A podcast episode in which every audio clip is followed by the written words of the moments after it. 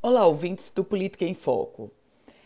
Os mais recentes decretos envolvendo o governo do estado e a prefeitura do Natal para o enrijecimento das medidas, aliás, começa nesse sábado, esse enrijecimento das medidas onde apenas os serviços essenciais estarão funcionando até o dia 3 de abril, eles já trazem duas consequências. A primeira vem do próprio prefeito Álvaro Dias embora tenha declarado nas redes sociais que a mudança anunciada por ele foi em acordo com o governo do estado, na prática, o executivo da cidade de Natal abre duas exceções para aquele decreto que foi publicado pela governadora junto com o prefeito.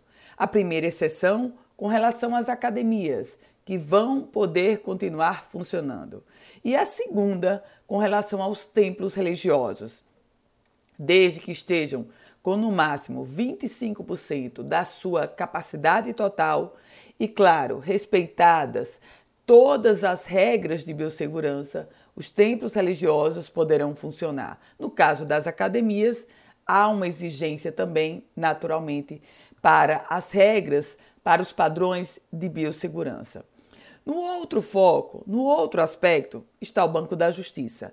Não com prefeitura e governo digladiando, mas com os empresários. A Câmara de Dirigentes Logistas, a CDL Natal, já anunciou que ingressa com mandado de segurança contra o fechamento do comércio. Fechamento do comércio que acontece, repito para você, a partir desse sábado, com o enrijecimento das medidas se prolongando até o dia 3 de abril. Eu volto com outras informações aqui no Política em Foco com Ana Ruth Dantas.